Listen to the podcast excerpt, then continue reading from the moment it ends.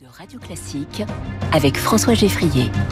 Et avec Quentin Périnel pour Au Travail. Bonjour Quentin. Bonjour François. Journaliste Figaro avec nous tous les matins et aujourd'hui vous nous parlez d'un pays, de plusieurs pays d'ailleurs dont la culture du travail et du management font pâlir. Euh, oui, qui sont devenus de vrais mythes, hein, des pays que l'on jalouse sans tout le temps connaître la, la, réalité au travail ce matin dans les pays scandinaves. Arbeidsglede, c'est le mot danois. oui, absolument. Allez-y, redites-le.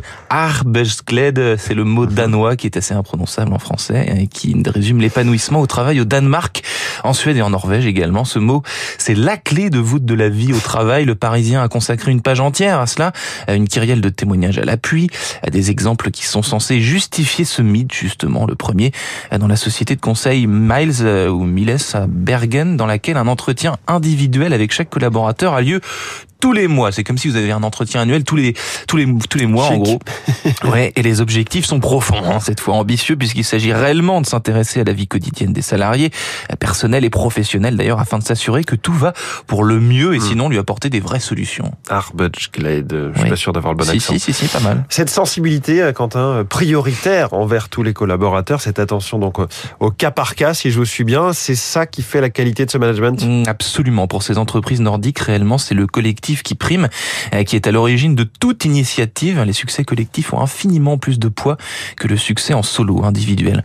Euh, Autre exemple, François, cette culture du travail scandinave fonde ses objectifs de performance sur la notion de bon sens. Aussi, vous ne trouverez pas ou peu de collaborateurs stressés par des objectifs trop élevés, voire démesurés. Un stress quasi absent, c'est d'ailleurs également un indice de cette culture.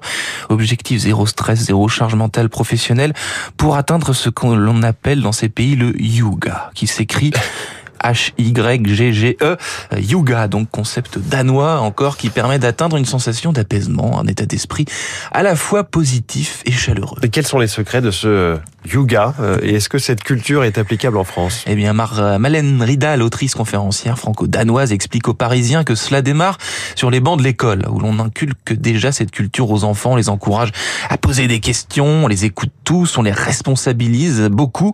Euh, Les résultats nous ramènent à ce que nous évoquions précédemment concernant la vie au travail. Et une autre clé de tout cela, c'est la confiance. Lorsqu'on embauche quelqu'un, la confiance règne directement, d'emblée, hein. Euh, sans période d'essai, sans euh, tout, tout cela.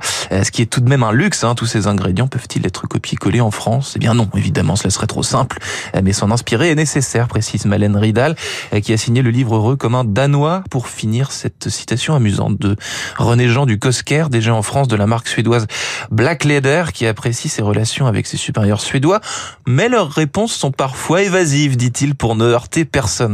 Ouf, on serait euh, presque rassuré. Quand- Il est parfait. C'est ça. Quentin Périnel qui fait donc aussi des, des cours de langue euh, suédoise, scandinave, danoise, norvégienne. Il était avec nous ce matin comme tous les jours, juste avant le journal de l'économie. Merci Quentin.